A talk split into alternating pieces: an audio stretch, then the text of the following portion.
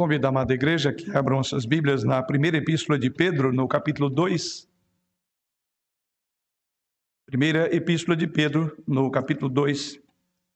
E vamos proceder a leitura a partir do versículo 4 até o versículo de número 10. Primeira epístola de Pedro, no capítulo 2, versos 4 ao verso 10, quando assim o Senhor, através da sua santa e inerrante palavra, nos afirma: Chegando-vos para ele a pedra que vive, rejeitada sim pelos homens, mas para com Deus eleita e preciosa, também vós mesmos, como pedras que vivem, sois edificado casa espiritual para ser de sacerdócio santo, a fim de oferecer de sacrifícios espirituais agradáveis a Deus por intermédio de Jesus Cristo. Pois isto é, pois isso está na escritura. Eis que ponho em Sião uma pedra angular, eleita e preciosa, e quem nela crer não será de modo algum envergonhado. Para vós outros, portanto, os que credes, é a preciosidade, mas para os descrentes, a pedra que os construtores rejeitaram, esta veio a ser a principal pedra angular, e pedra de tropeço e rocha de ofensa. São esses os que tropeçam na palavra, sendo desobedientes, para o que também foram postos.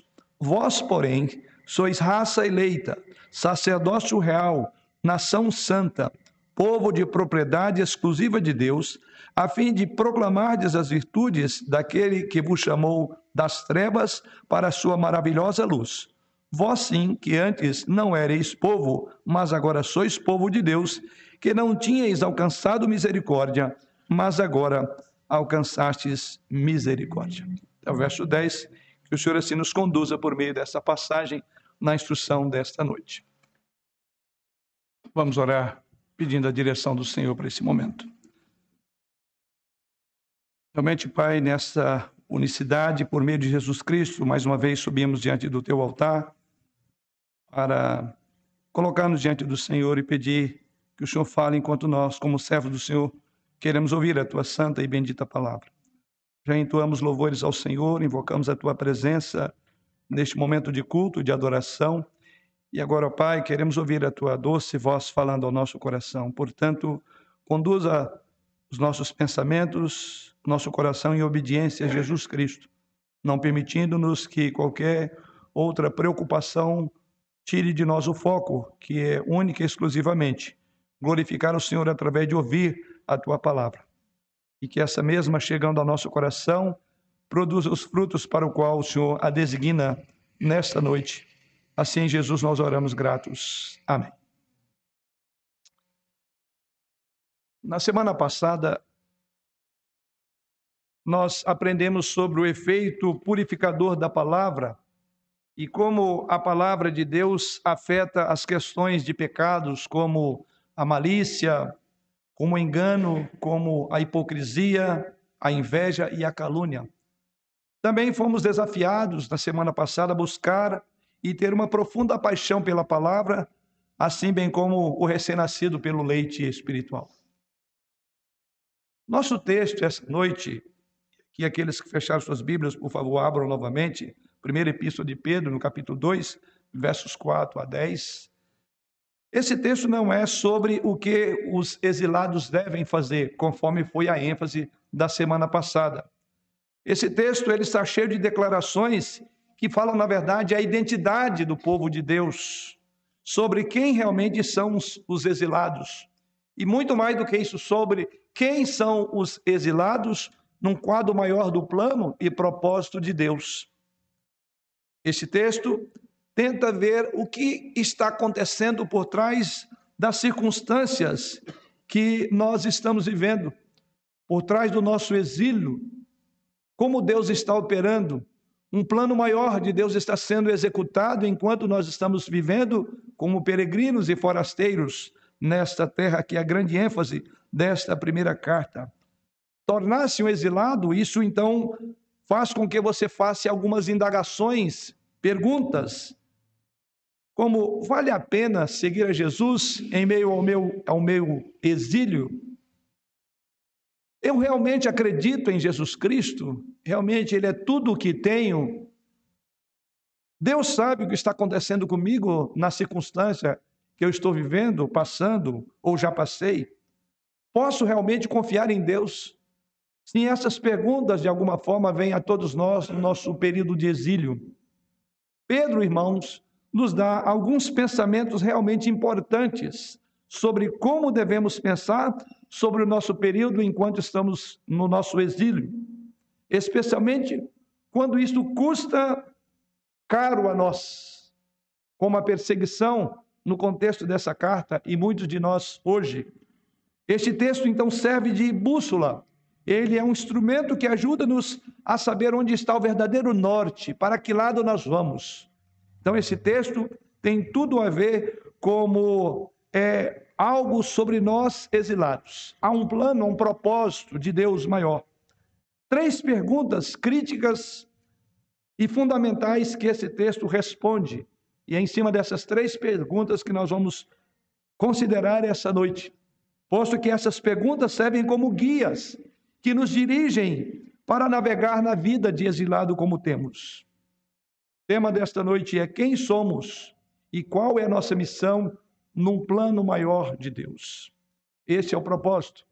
E assim, Pedro, como disse, ele coloca aqui três perguntas, ou eu vou levantar três perguntas, que elas têm a resposta no texto. E a primeira pergunta com a qual nós queremos lidar é: qual é o grande plano de Deus que está aí dentro do tema, o plano de Deus? Qual é este grande plano de Deus? Essa primeira pergunta, irmãos, ela é essencialmente, extraordinariamente importante, ela é fundamental, ela é crucial, porque o nosso exílio, ele faz parte do plano de Deus. Então, para entender uma vida de exilado, uma vida de peregrino e forasteiros, como assim somos chamados nas Escrituras, faz-se necessário que você entenda quem te remeteu para este plano e esse propósito. Qual é o plano de Deus? Essa é a resposta para a pergunta que às vezes fazemos, principalmente quando no nosso exílio nós passamos por dor, por angústias, por aflições. O que está acontecendo aqui? O que está acontecendo com a minha vida? Por que isso está me acontecendo? O que ocorreu? Há quanto tempo você não faz esse tipo de pergunta? Pedro, na verdade, nos ajuda a entender que Deus está realizando o seu plano divino para nos formar à semelhança do teu filho, do seu filho Jesus Cristo. Deus tem um plano de esculpir a imagem de Jesus Cristo em nós. Esse é o maior, é o grande plano de Deus. Esse é o objetivo, esse é o propósito, essa é a razão por trás de tudo o que nos acontece em nosso exílio. Agora, podemos não saber exatamente como essas circunstâncias particulares, individuais, é, se encaixam num plano maior. Talvez você não consiga entender isto. Talvez você precise daquela afirmação, como Jesus Cristo, quando lavava os pés aos discípulos, e Pedro não entendia aquilo. No primeiro momento, não queria que Jesus lavasse os seus pés, porque não considerava digno de tamanha importância Jesus quedasse aos seus pés. Mas depois Jesus Cristo fala que ele não teria parte com ele se não permitisse aquilo. Pedro então pede para que Deus, para que Jesus Cristo desse um banho completo. E naquele contexto, Jesus Cristo diz: As coisas que vos faço agora não entendes, mas entenderás depois. Ou seja, existem muitas coisas do nosso exílio que nós não entendemos. E no dizer Jesus Cristo que entenderemos depois. E esse depois pode significar só na eternidade. Mas por isso que é importante entender que há um plano maior ainda que não seja especificado para cada um de nós, ainda que você não entenda, há um plano maior acontecendo por trás do seu exílio. Agora nós podemos, como diz, não saber de forma individual sobre esse grande plano, mas é muito importante conhecer que há uma bela paisagem, uma bela mensagem por trás do plano maior. Vejamos então algumas coisas. Primeiramente, eu vou dividir em dois momentos, os versículos 4 e 5 e depois nós vamos considerar os versos 6 e 8. Respondendo à pergunta: qual é o plano de Deus? A primeira coisa é que o plano de Deus envolve, em primeiro lugar, a adoração a Jesus Cristo. O plano de Deus envolve adoração a Jesus Cristo. Veja comigo o verso 4, diz o texto sagrado: Chegando-vos para ele a pedra que vive, rejeitada assim pelos homens, mas para com Deus, eleita e preciosa. Veja que o versículo 4, ele diz para que nós devemos chegar para Ele. Essa expressão ela ocorre depois do que foi dito no verso de número 3. E o verso de número 3 fala sobre uma declaração de provar e ver a bondade do Senhor, como já meditamos semana passada. E se você puder, puder pular para o final do versículo 5, você vai entender então o sujeito dessa frase, ele é Jesus Cristo. Então, esse chegando para ele, esse Senhor que é dito no versículo de número 3, este ele que está no versículo 4 é o Jesus Cristo, ou Jesus Cristo do versículo 5. Resumindo, chegando-se para Jesus Cristo. Então, por isso nós falamos, o grande plano de Deus é que nós nos acheguemos para Jesus Cristo. Este é o alvo, é o propósito, é o clímax de toda a obra de Deus, é olhar para Jesus Cristo, é adorar ao Senhor Jesus Cristo, porque esta palavra, chegando-se para Ele, nos remete exatamente ao ato de adoração.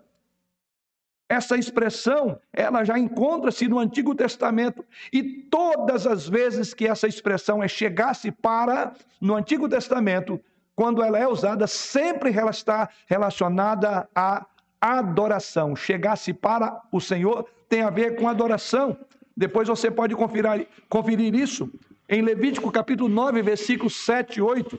Mas a mesma ideia e essa mesma palavra é usada agora no contexto do, da língua em, grego, no capítulo 4 de Hebreus 16, 4, 16. Então, Hebreus 4,16 diz assim: Acheguemos-nos, portanto, confiadamente, e lá fala ao trono da graça. Resumindo, o texto diz que nós devemos chegar para Jesus Cristo, e chegar para Jesus Cristo é chegar para adorá-lo na beleza da sua glória e da sua santidade. Você entende que tudo que Deus está fazendo converge para chegar a Jesus Cristo. Daí o grande plano de Deus, em primeiro lugar, envolve adoração a Jesus Cristo. Chegar-se para ele significa adorar.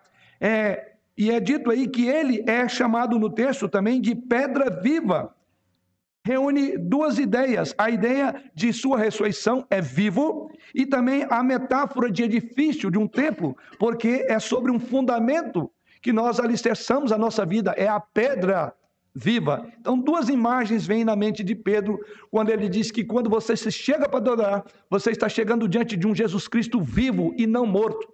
E um Jesus Cristo que é o fundamento, que é a essência da vida da igreja. O ponto, então, focal do nosso exílio é a pessoa de Jesus Cristo. Ele é a peça central da redenção. Ele é aquele que tornou a salvação possível.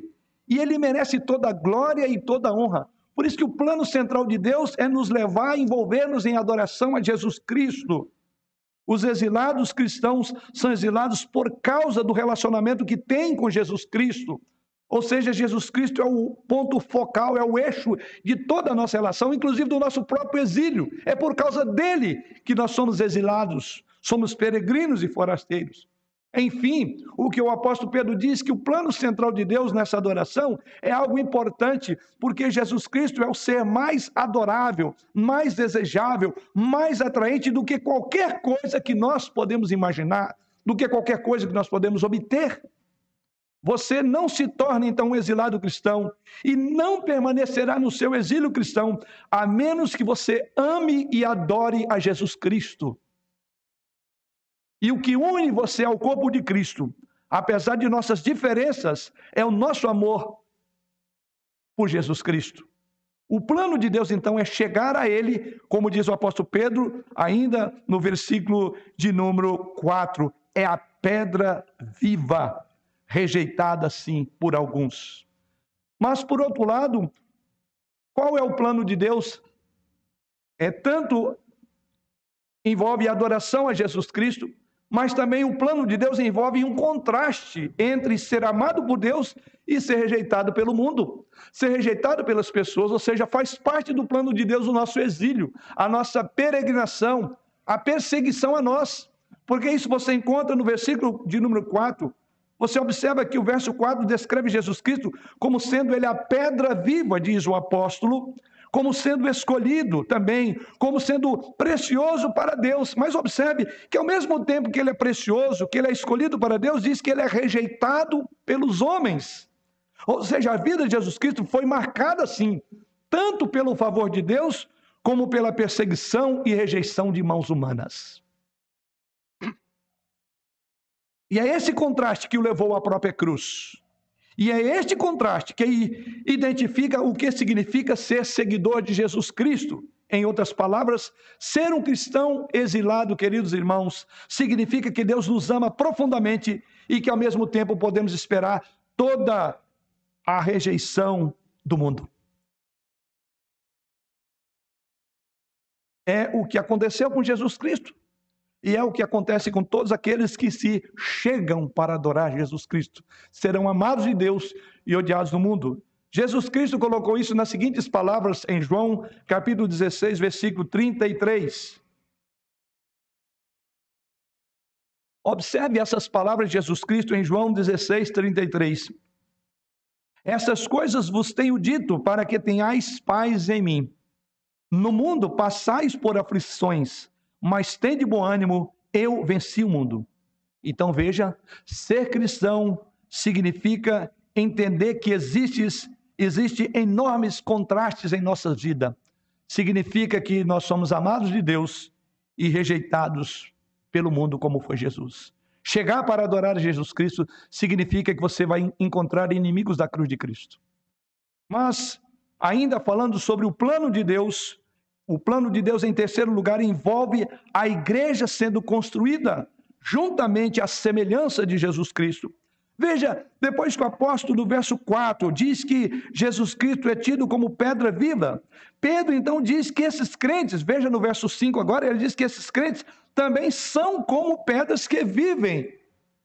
Portanto, há aqui uma conexão muito estreita Melhor dizendo, há uma conexão direta entre o que Jesus é e o que esses crentes são. Eles são, no dizer de Pedro, pedras que também vivem em cima da pedra principal que foi rejeitada, que é o próprio Jesus Cristo. Portanto, há uma conexão direta, há uma qualidade viva para eles que está relacionada com a vida de Jesus Cristo, e há também uma declaração importante de que eles são edificados como casa espiritual. Deus está fazendo deles, diz o apóstolo Pedro, Deus estava fazendo dessa comunidade de exilado na Ásia, estava fazendo deles um templo espiritual, que tinham características de Jesus Cristo, porque eles foram fundamentados na pedra maior, a pedra de esquina, a pedra rejeitada. Então, dada a proeminência, dado a importância do templo na mente judaica, você deve imaginar como isso caiu no coração desses gentios porque há uma figura que reporta ao período do Antigo Testamento. E o que Pedro estava dizendo é que Deus estava fazendo algo deles que era realmente especial, como o templo para o judeu era especial em toda a velha, a antiga aliança. E Deus estava fazendo isso agora através deles. Eles estavam sendo edificados como gentios agora, conversos ao cristianismo, eles próprios seriam pedras daquele edifício onde tinha a base que é Jesus Cristo. Eles eram parte de algo maior do que eles mesmos. Eles estavam numa corporação muito maior, construindo um grande templo. Juntos eles estavam sendo construídos à semelhança de Jesus Cristo. É isso que Pedro afirma quando ele diz: também vós mesmos, verso de número 5, vós mesmos e não outros, como pedras que vivem, sois edificado casa espiritual. Isso é um conceito extremamente revolucionário para um judeu, ou melhor, para um gentio, porque na mente do judeu isso era impossível. Os gentios são chamados aqui de casa espiritual sacerdócio santo e outros pontos que veremos logo mais a, a seguir na exposição. Então, a questão é: você vê esse processo de construção espiritual como algo maravilhoso, como algo especial em sua vida? Você, querido irmão, foi constituído, como diz o apóstolo Pedro, como pedra que vive. Você é edificado uma casa espiritual de Deus. Quer dizer, jamais se imaginaria na concepção judaico do judeu essa ideia de gentios serem chamados de casa espiritual de Deus. E esse conceito de habitação, de tabernacular, ficou muito claro na exposição de Êxodo, que eu quero crer que ainda está levemente na memória dos irmãos. Então veja todo aquele contexto, mas agora não tem judeu aqui. São os dispersos, são os perseguidos, são os crentes da diáspora. Isso então era importante. Então você deve valorizar esse processo, porque do contrário você não vai aguentar o seu exílio. É entender que você é casa espiritual edificada em Jesus Cristo. Mas algo mais que podemos ainda considerar sobre o plano de Deus ou seja, envolve a adoração a Jesus Cristo, envolve um contraste de ser amado por Deus e odiado pelo mundo, envolve que a igreja está sendo conjunto, construída em conjunto como uma casa espiritual sobre Jesus Cristo, e por fim, o plano de Deus envolve um acerto de contas divino. Com isso, quero dizer que o plano de Deus envolve uma divisão muito clara. Já foi dito que Jesus foi amado de alguns e odiado de outros, e por sermos seus seguidores, por sermos casa espiritual fundamentada em Jesus Cristo, também se dará conosco. Mas há aquele que crê e aquele que não crê. Há aqueles que estão sob a misericórdia de Deus e aqueles que são sob o julgamento de Deus. Há, no dizer do apóstolo Pedro, aqueles que obedecem e aqueles que desobedecem. Então, o plano de Deus, de alguma forma, envolve uma responsabilidade futura, baseada naquilo que você faz ou na resposta que você dá a quem é Jesus Cristo para você. Veja que é exatamente isso que o apóstolo Pedro diz no verso 6: Pois isso está na Escritura. Eis que põe-se uma pedra angular, eleita e preciosa, e quem nela crer não será de modo algum envergonhado. Para vós outros, portanto, os que credes é preciosidade. Mas ele agora prossegue dizendo no final do verso 7: Mas para os descrentes, a pedra que os construtores rejeitaram, essa veio a ser a principal pedra angular. Verso 8: e pedra de tropeço e rocha de ofensa. São esses, diz o apóstolo, os que tropeçam na palavra, sendo desobedientes, para que também foram postos, para o que também foram postos. Algo extraordinário aqui, ou seja, é importante, porque mesmo agora, aquilo que você pensa sobre Jesus Cristo, o modo como você encara a pessoa Jesus Cristo determina de que lado você está. Para alguns, diz que ele é uma pedra, uma rocha na qual vamos nos sustentar. E para outros, será uma pedra, uma rocha de escândalo. E ele diz que são aqueles que tropeçam na palavra, verso de número 8, são os que tropeçam na palavra. São aqueles que não creem na palavra, diz o verso de número 8, são desobedientes. Ou seja, essa pedra preciosa foi rejeitada por muitos construtores, diz o apóstolo Paulo. Então, observe que o plano de Deus envolve que, sob esta pedra, né, sob o modo como nós encaramos essa pedra, definirá a nossa eternidade. Para alguns será de rejeição, e diz que ela será a pedra de escândalo, ou a pedra de tropeço. Em vez de ser firmado sobre a rocha, estará debaixo da rocha, esmagado pela rocha, pela sentença do próprio Jesus Cristo, mas também significa que há um futuro, um futuro dia de julgamento, e esse dia está muito próximo um dia em que aqueles que creem serão envergonhados ou não serão envergonhados. Há um dia vindouro em que Deus corrigirá, podemos assim dizer, todos os erros. Deus tornará tudo justo e tudo que for injusto será resolvido de uma vez por todas. A nossa peregrinação tem um dia e hora marcado para terminar. Não seremos eternos peregrinos e forasteiros. Nesse mundo vai passar até chegarmos à nossa cidade celestial. E até lá diz que aqueles que encaram Jesus Cristo podem encará-lo de uma forma como uma rejeição, então é uma pedra de escândalo, que desobedecem a palavra, e sobre esse essas pedras cairá. Essa pedra cairá mas para aqueles que obedecem, é uma pedra preciosa, é uma pedra eleita. Se você não é um seguidor de Jesus Cristo e está entre nós essa noite, esta passagem o ajuda a entender o que realmente significa viver a vida cristã, querido e dileto ouvinte, ou aquele que, aqueles que eventualmente estejam nos acompanhando aí pelas redes da igreja, pela transmissão desta igreja. Ou seja, este texto, queridos, mostra o que está por trás do plano de missão de Deus no mundo. Veja, fomos tão mudados por Jesus Cristo de uma maneira tão profunda que isso afeta o modo como nós olhamos para Jesus, como olhamos para as nossas circunstâncias. E nós gostaríamos, se você ainda não está lá, gostaríamos de vê-lo e chamá-lo para conhecer melhor sobre quem é Jesus Cristo, para que ele não seja uma pedra de escândalo e de tropeço para você. Mas você que é um exilado como eu sou, você que é um cristão, eu acabo de compartilhar com você algo muito importante. Ou seja, você só passará pelo exílio se entender o básico sobre o plano de Deus, que se trata da exaltação de Jesus Cristo e não de você, que trata da aceitação de Deus por meio de Jesus Cristo, mas por outro lado da rejeição por causa dos homens, porque não obedecem essa pedra, não creem nela.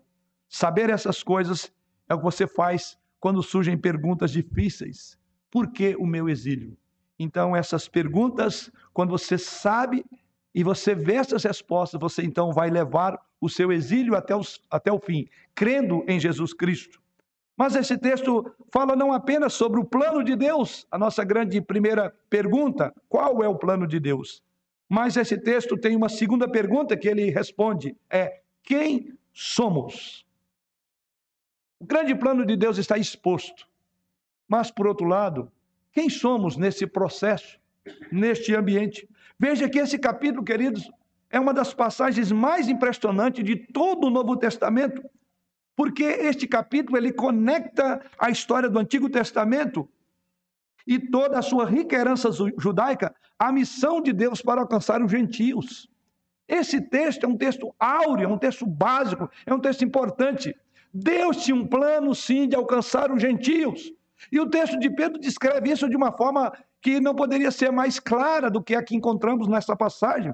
O que vemos então nos versos 5 a 9, que é a nossa segunda reflexão, é a maneira como Pedro usa metáforas após metáforas para nos ajudar a entender os nossos os exilados, para ajudar esses exilados gentios a saberem quão, quão especial eles eram para Deus. Eles faziam parte de um plano de Deus. O projeto de missão de Deus era alcançar gentios. O projeto de Deus era alcançar a mim e a você. Que nesse contexto não somos judeus, a não ser que tenha alguém aqui de descendência judaica. Sim, e esse texto é um dos textos mais claros em todo o Novo Testamento. Então, ele faz uma conexão extraordinária do plano de missões de Deus de ter na sua grande família gente de todos os povos, pessoas de todos os povos, línguas, tribos e nações, como assim é descrito no livro de Apocalipse. Esse tom pastoral começa, na verdade, no versículo 1 dessa carta, quando Pedro diz lá que essas pessoas são forasteiras da dispersão e essas pessoas foram eleitas, verso de número 2 do capítulo 1, segundo a presciência, quer dizer, essas pessoas, Deus tinha um plano para os gentios. O uso do termo dispersão tem todo tipo de história judaica, e Pedro está tentando ajustar esses exilados exatamente a entender a sua identidade espiritual em Jesus Cristo. Eles são agora povo de Deus, mesmo não sendo judeus, eles compartilham da missão e a bênção de Deus. Hoje nós, mesmo não sendo povo de Deus, compartilhamos também das bênçãos e da missão de Deus. Aliás, o tema deste ano é muito claro. No mundo, sem ser do mundo, cumprindo a missão. A missão agora é minha e sua, é nossa. Não é mais especificamente do judeu, mas sim até do judeu, do ponto de vista descendente judeu que crê em Jesus Cristo, porque agora não existe mais barreiras. Não existe judeu e grego. Paulo vai dizer isso e veremos isso dentro em breve. Então veja que coisa extraordinária quem somos? Somos o povo para o qual Deus olhou e afeiçoou e amou e separou e elegeu. Não porque houvesse algo de bom em nós, nem judeus nós éramos, nem somos. Mostrando com isso que não depende da sua descendência, não depende de se você vem de uma, de uma descendência real na perspectiva cristã, porque nem ela existe. Mas sim de Deus ter, como diz o apóstolo Pedro aqui, eleitos, verso de número 2 do capítulo 1, segundo a presciência de Deus que coisa extraordinária, que bela notícia esses irmãos, no seu sofrimento ali na dispersão, estavam tendo quando Pedro leva, encaminha essa carta a eles.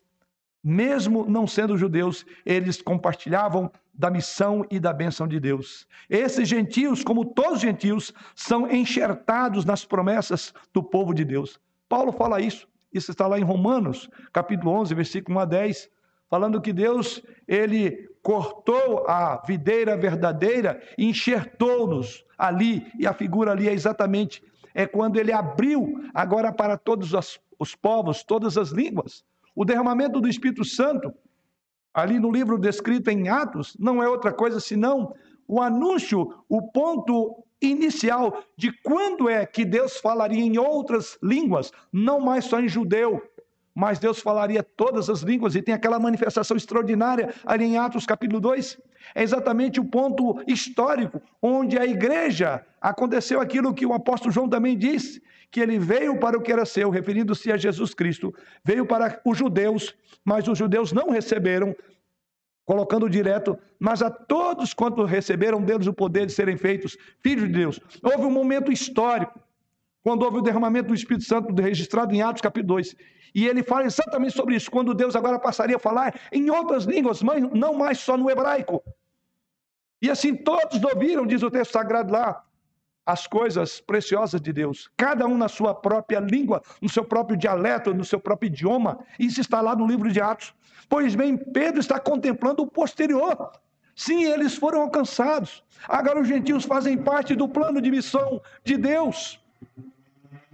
Então, como é a identidade deles agora? Quem são eles? Que bênçãos eles recebem? Vejamos isso. Pedro descreve a resposta de todas essas perguntas. Quem são eles? Pedro diz que eles são, primeiramente, pedras vivas, casa espiritual. Versículo 5. Quem são? A sua identidade está, verso 5, também vós mesmos, como pedras vivas, desculpe, como pedras que vivem, sois edificado, edificados casa espiritual. Duas linguagens, duas figuras, pedras vivas e casa espiritual. Ou seja, Deus está num plano, Deus está num processo de edificá-los em um templo para a presença de Deus, da mesma forma que o templo era o centro da vida do judeu. A glória, agora o texto sagrado diz que a glória do templo será expressa neles, porque eles próprios serão casa espiritual. É extraordinário esta promessa descrita aqui. Aqui está como Paulo diz isso em Efésios capítulo 2, verso 19 a 22. Paulo afirma lá o seguinte: Assim, já não sois estrangeiros e peregrinos, mas concidadãos dos santos, e sois da família de Deus, edificados sobre o fundamento dos apóstolos e profetas, sendo ele mesmo, Cristo Jesus, a pedra angular, no qual todo edifício bem ajustado cresce para santuário dedicado ao Senhor, no qual também vós juntamente estáis sendo edificados para a habitação de Deus no Espírito. Que coisa extraordinária. Que coisa incrível é considerar Ainda hoje, agora mesmo, Deus, diz o apóstolo Pedro, pelo seu Espírito, está habitando este lugar e nos edificando em algo muito maior do que nós mesmos, porque Ele está fazendo de nós casa espiritual, somos pedras vivas.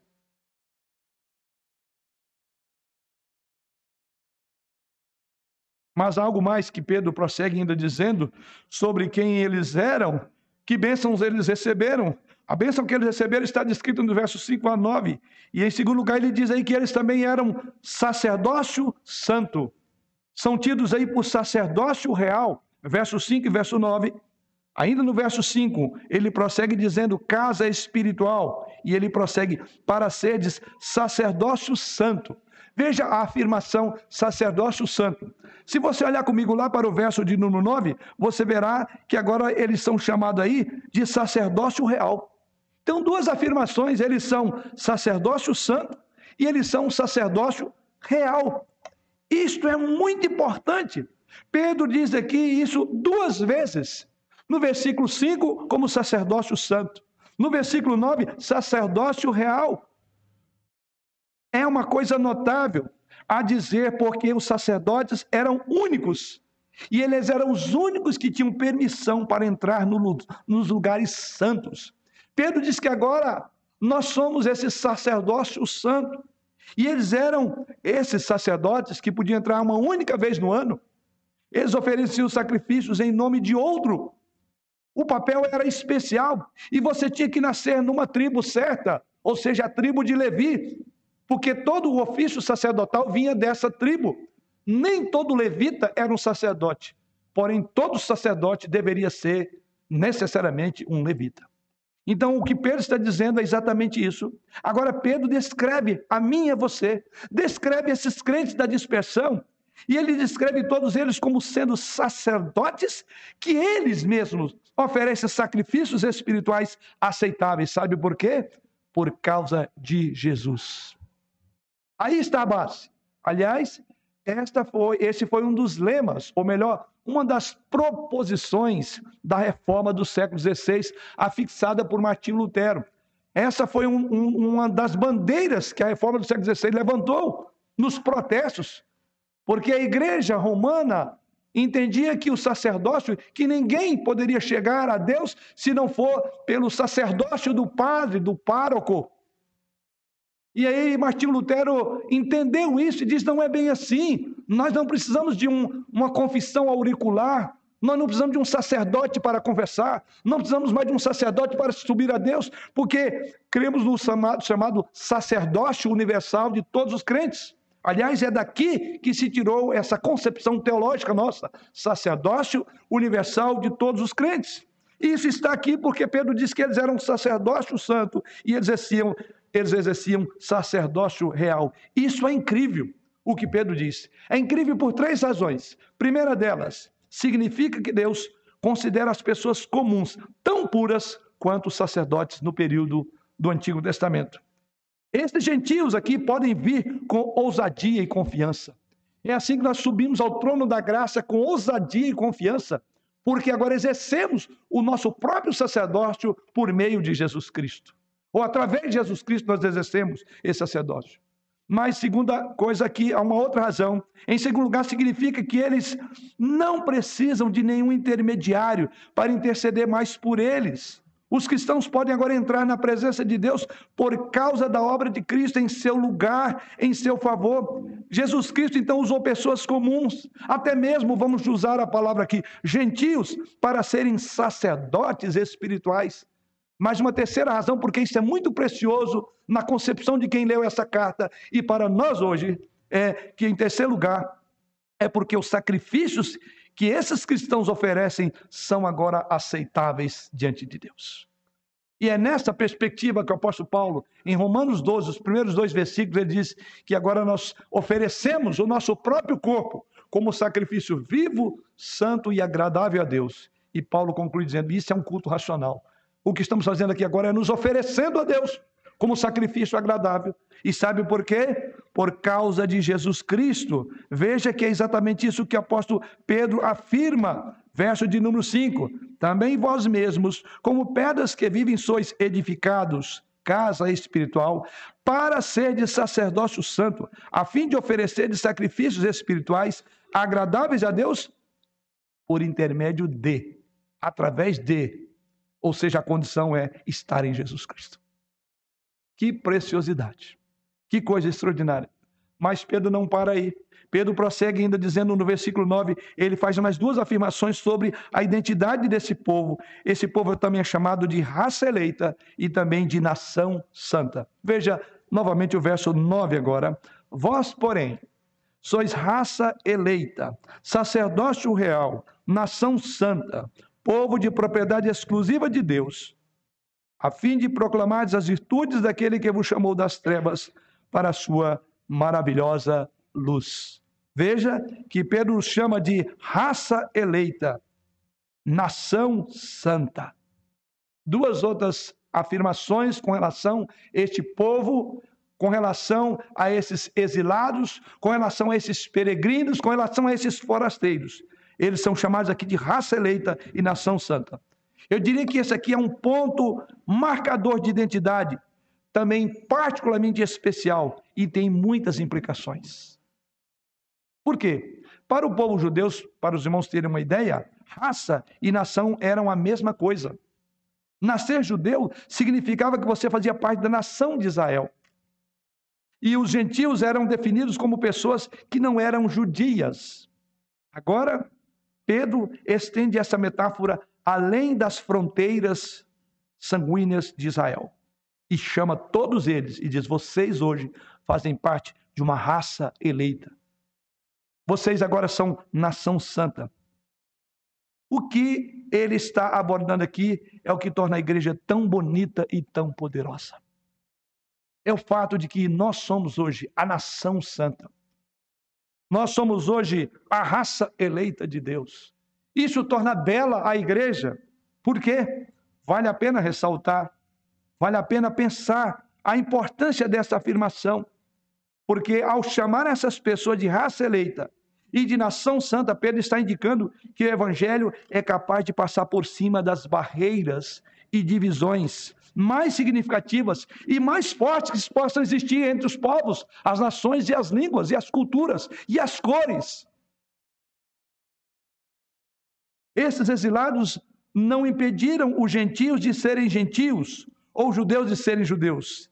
Em vez disso, Deus, na linguagem de Pedro, está comunicando aqui que há uma identidade sobre o que eles pensam sobre a própria identidade deles.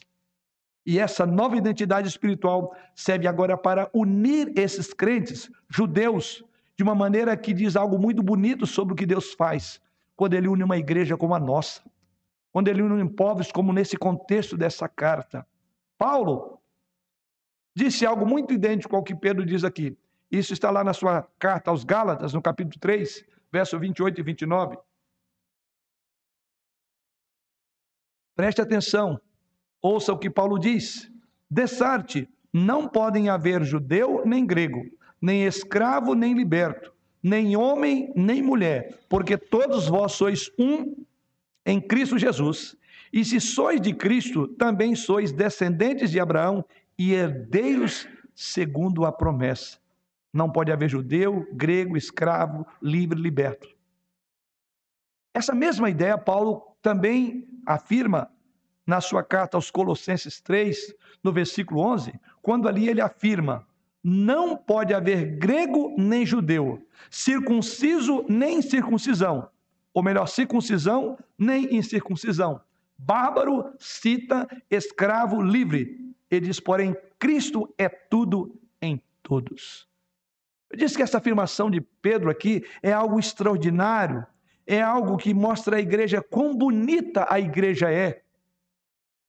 O que queremos dizer com isso, irmãos? As etnias ainda fazem parte de nossa cultura. Em alguns casos, ainda elas são sistêmicas, as divisões étnicas, que têm gerado conflitos, conflitos armados, que têm feito com que semelhantes matem uns aos outros por uma questão de etnia. Mas quando nós olhamos para 1 Pedro, nesse capítulo 2, Pedro nos mostra mais uma vez o poder potencial do Evangelho. O nosso relacionamento comum com Jesus Cristo cria uma identidade. O nosso relacionamento comum com Jesus Cristo supera todas as outras categorias de divisão, até mesmo a etnia. O efeito é que não somos cristãos latinos, cristãos negros, cristãos brancos, cristãos asiáticos ou qualquer outra divisão étnica que você queira lembrar ou usar. Em vez disso, somos cristãos. Que por acaso somos negros, latinos, asiáticos ou brancos. E deixe-me dizer isso ainda. Uma das maneiras mais visíveis que podemos demonstrar que somos diferentes da cultura do mundo lá fora é pela forma como nós amamos uns aos outros aqui dentro. É a forma como nós amamos a Jesus Cristo independentemente de nossa etnia, de nossa cultura ou da nossa família nessa igreja. Isso é fundamental. Isso está no texto. Quando nos amamos em meio às nossas diferenças, fazemos uma declaração poderosa sobre qual é a nossa identidade final. Quando nos amamos em meio às nossas diferenças, fazemos uma declaração poderosa sobre qual é a nossa identidade final. E a crise do exílio muitas vezes cria esta oportunidade. Estamos juntos, caminhando. À medida que a pressão vem sobre nós, à medida que as divisões levantam sobre a nossa cabeça, da nossa cultura, há uma grande plataforma sobre a qual a identidade do Evangelho está estabelecida. Somos um, somos um só rebanho, um só pastor, um só Senhor. Isso remete-nos para ver uma outra afirmação que Pedro faz sobre essas pessoas. E aqui Pedro chama também de povo de Deus. De povo agraciado. Veja o versículo de número 9. Vós, porém, sois raça eleita, sacerdócio real, nação santa, povo de propriedade exclusiva de Deus. Duas outras afirmações no versículo 9, que eles são povo de Deus e são povo agraciados. Esse é outro marcador de identidade final, refere-se ao relacionamento agora de Deus conosco. Nas outras, nos, nas, nos outros dois pares de ideia é nós uns com os outros somos iguais. Todas as barreiras caem. Mas também agora Pedro reflete a relação desse povo. Diz que é um povo de Deus e um povo que é abençoado. Ou seja, o versículo 9 diz: povo de propriedade. Que declaração extraordinária! Significa que você pertence a Deus. Significa que toda a comunidade dos santos são pessoas que pertencem a Deus significa que toda a comunidade de crente pertence a Deus. Veja que coisa extraordinária é a afirmação de Pedro. Uma das preciosas declarações de Jesus Cristo, nós encontramos ali em João, capítulo 10, versículo 27 a 29. E veja que declaração poderosa. Ouça o que Jesus Cristo diz: As minhas ovelhas ouvem a minha voz, eu as conheço e elas me seguem. Eu lhes dou a vida eterna, jamais perecerão e ninguém as arrebatará da minha mão. Aquilo que meu Pai me deu é maior do que tudo, e da mão do Pai ninguém pode arrebatar. Então, quando eu e você, quando nós estamos em uma situação que faz nos perceber que o nosso exílio é complicado, você então precisa desse tipo de garantia. Você precisa saber que você tem a vida eterna e ninguém é capaz de arrebatá-lo da mão de Jesus Cristo. Você tem uma segurança, porque você é povo de Deus, você é um povo, você é povo agraciado pelo Senhor, e você precisa celebrar essa graça. Veja o que ele diz no versículo 10: Vós sim, que antes não éreis povo, mas agora sois povo de Deus, que não tinhais alcançado misericórdia, mas agora alcançaste misericórdia. Aqui é o povo agraciado. Não tinha misericórdia andarmos como os demais, errantes, sem Deus, sem salvação e sem esperança no mundo. Agora ele diz: Mas agora, agora alcançastes misericórdia. Não tinhais alcançado, mas agora sim. Que declaração maravilhosa, que texto poderoso e encorajador para os exilados. Saber quem você é, saber o que Deus faz por você, faz toda a diferença sobre como você encarará o seu exílio você é um exilado, exilado. Isso significa que a sua identidade está enraizada no próprio coração da obra que Deus está fazendo. Isso nos leva à última pergunta. A última pergunta é: qual é então a nossa missão? Deus está fazendo uma obra. Deus faz tudo isso porque ele tem uma missão a cumprir. Qual é o propósito? Quando a vida se torna difícil, quando se torna muito difícil ou caro seguir a Jesus Cristo, quando você é chamado a sofrer e ter perdas por amor a Jesus Cristo, você precisa ser lembrado qual a razão por que você está passando por isso, ou o que está acontecendo. E volte os olhos comigo para o versículo de número 9. Finalzinho, a parte final do verso 9, ele diz que Deus tem um propósito. Ele diz aí, a fim de proclamardes as virtudes daquele que vos chamou das trevas para a sua maravilhosa luz. Veja, esse versículo declara isso de forma muito bela, a fim de proclamardes as virtudes.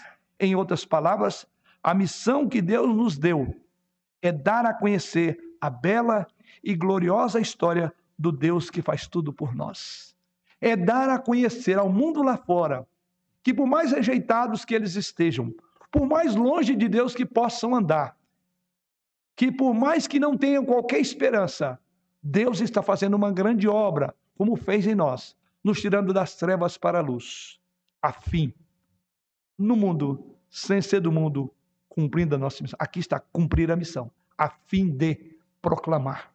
Essa é a missão da igreja. É a missão nobre.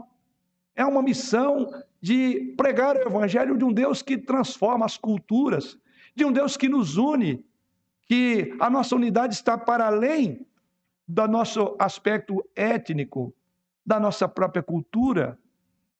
Ele não fez isso apenas para que você soubesse para onde iria quando morresse. Deus fez isso porque toda ordem criada se deve se maravilhar da misericórdia e da graça dele. A nossa missão na vida é tornar a beleza e a glória de Deus conhecida do mundo. É tornar o mundo conhecedor daquilo que nós já experimentamos. É dividir. Alguém já disse que o evangelho é um mendigo falando a outro mendigo onde encontrar pão. Esse é o nosso propósito. Quantos mendigos estão lá fora? E nós podemos dizer onde pode, pode encontrar pão, onde está a casa de pão. Então, o propósito de nossas vidas e a razão da nossa redenção é a plataforma de louvor a Deus no mundo. O propósito de nossas vidas e a razão da nossa redenção é a plataforma de louvor a Deus no mundo para o qual Ele nos chamou. Isso nos remete então para a conclusão.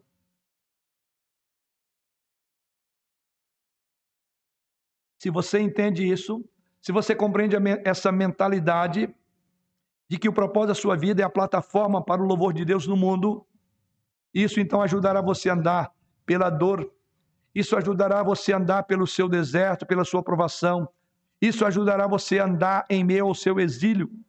Quando você, de repente, percebe que é um exilado, você tem de se conectar a essa grande verdade e lembrar o seu coração: Deus será engrandecido nisso.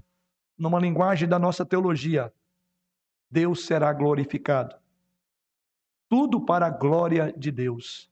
Veja que tudo isso que Deus fez, que nos mostra a pessoa Jesus Cristo, para adorá-lo, ele tem um fim: é que ele seja glorificado de as, de todos os povos, línguas, tribos e nações. O grande plano de Deus é este. Por isso, quando a igreja encolhe-se, quando a igreja fica olhando para o seu próprio umbigo, ela está cometendo um pecado grave contra o ideal maior de Deus. Fomos chamados para proclamar as virtudes. O crente que silencia está cometendo um pecado contra a expansão do reino e terá que prestar contas a Deus. Você não foi escolhido por você mesmo. Você foi escolhido por um plano maior. Enquanto nós não colocarmos nossos pés fora dessa porta e buscarmos os perdidos lá fora, nós não estaremos vivendo para proclamar a glória daquele que nos chamou das trevas para a luz. Nós cometemos um pecado contra Deus por desobedecê-lo. E cometemos um pecado contra o próximo por saber que tem pão e nós fomos, estamos lá como mendigos.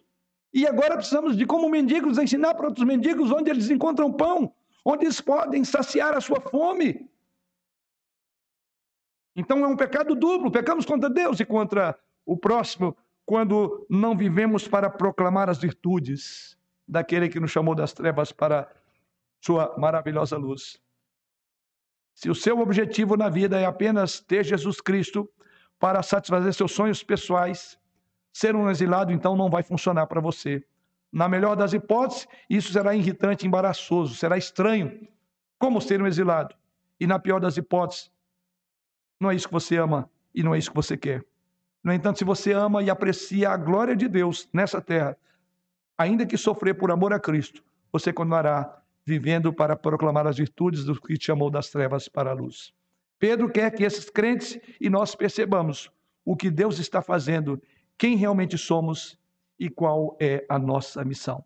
Então, querido, ser um exilado será caro em alguns casos, será muito difícil para muitos de nós. E quando vier esses momentos, surgirão questões que esse texto responde. São elas, né? Quem nós somos? Qual é o grande plano de Deus? Qual é a nossa missão? Essas perguntas que esse texto responde devem servir de guias e diretrizes na nossa caminhada para Jerusalém Celestial. Amém.